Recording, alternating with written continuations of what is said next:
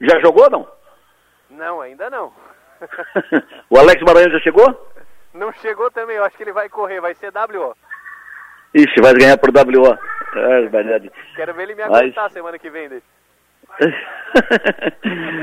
Professor, olha só. Primeiro, uma boa notícia. Eu estou no Arroio do Silva, no Balneário Arroio do Silva, já é sexta-feira, fim da tarde, depois da já estou aqui no Balneário Arroio do Silva aqui. E uma boa notícia aqui para o Arroio, o Serviço de Patrimônio da União, Superintendência do Patrimônio da, da União Catarinense, despachou hoje uh, a revogação de uma suspensão da licença para a obra do calçadão do Arroio do Silva. Isso havia sido de, determinado na semana passada, faz 10 dias, e foi revogada. Agora falta ainda o parecer, o, o, o chamegão final da Justiça Federal. Mas é um encaminhamento, provavelmente, como tem a posição do patrimônio da, da União pela revogação e pela liberação da obra, a tendência é que a Justiça Federal, nos próximos dias ou nas próximas horas, determine, determine autorize a, revogar, a, a retomada imediata da obra do calçadão, que será uma obra importante, uma obra muito esperada no Balneário Rui de Silva, obra que está em andamento. Outra informação, primeiro uma pincelada, cooperativa de Sara.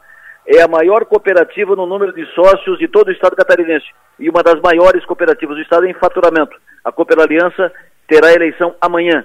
Eleição durante todo o dia.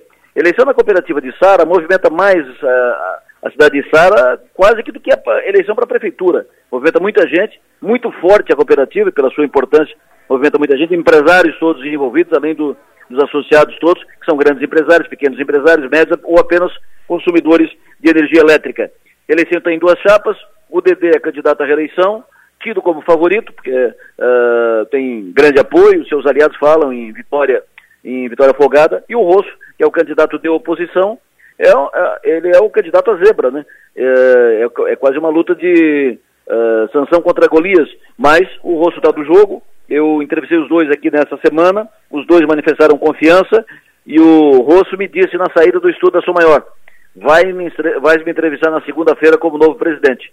E, evidentemente, que quem for o vencedor será entrevistado na Sou Maior, será entrevistado por mim na segunda-feira cedo.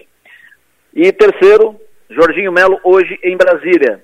O governador esteve com o presidente Lula. Boa relação.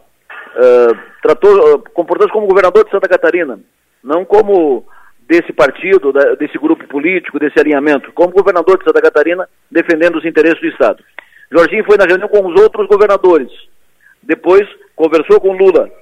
Ele entregou, ele junto com os governadores do Rio Grande do Sul e do Paraná, os três governadores juntos, entregaram um documento ao presidente Lula, assinado pelos três, pelo sul do, do país, com as demandas de cada estado. Nas demandas do estado de Santa Catarina constam alocação de recursos para obras de construção, conservação e recuperação das BRs em Santa Catarina, valor 700 milhões de reais. Isso inclui BR 285, que precisa de recursos para a obra ser concluída até junho. Então, o pedido do governador, do, do governador Jorginho Melo é encaminhamento do que está em andamento, recuperação das rodovias federais e recursos para a conclusão da BR 285.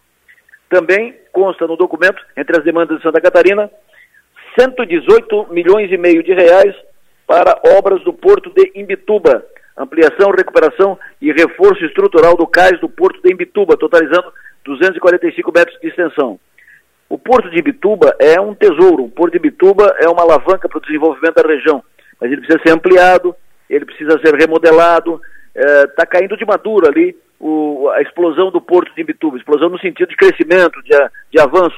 Então esse, esse investimento de 118 milhões e meio de reais solicitado pelo governador é um investimento necessário. É claro que o presidente da República recebeu o, as demandas, recebeu os pedidos e agora o assunto será tratado pelos ministros, talvez num outro momento pelo próprio presidente, mas enfim, o assunto começa agora a tramitar dentro do governo federal, dentro do gabinete da presidência da República, ministérios e tal. E para fechar, eleição na Assembleia Legislativa de Santa Catarina, eleição para presidente. Os deputados estaduais assumem 1 de fevereiro, quarta-feira. Então, o protocolo prevê, primeiro, posse dos deputados e ato contínuo, os deputados empossados elegem o presidente da, da Assembleia. Tem dois deputados do Sul que estão envolvidos. O José Milton Schaeffer é candidato à presidência e, e, está disputando a presidência hoje contra Mauro de Nadal, do MDB, que já foi presidente da Assembleia. O, Milton é deputado, o Zé Milton é deputado de cinco mandatos.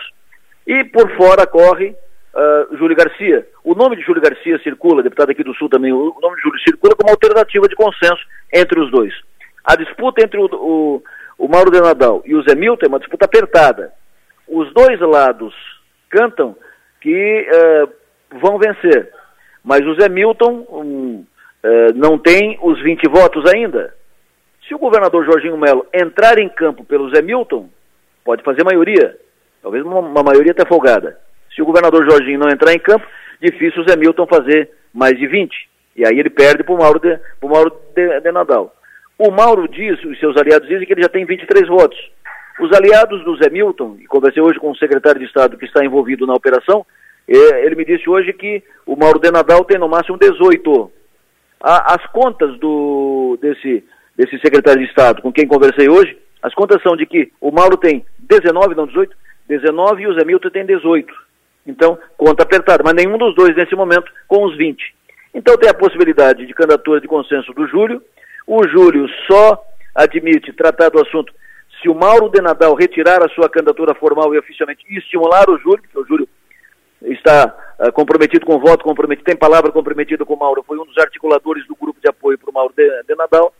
E o jogo está assim, confuso, enrolado ne, nesse momento, nesse momento difícil fazer uma estimativa quem será o presidente da, da, Assembleia. Pode ser, pode ser um dos dois deputados do Sul, ou pode ser o Mauro, deputado do Oeste. Não vai sair disso. Eleição quarta-feira. Segunda e terça serão dias movimentadíssimos nos bastidores da política de Santa Catarina por causa disso. Por hoje é só. Amanhã, uh, beach tênis.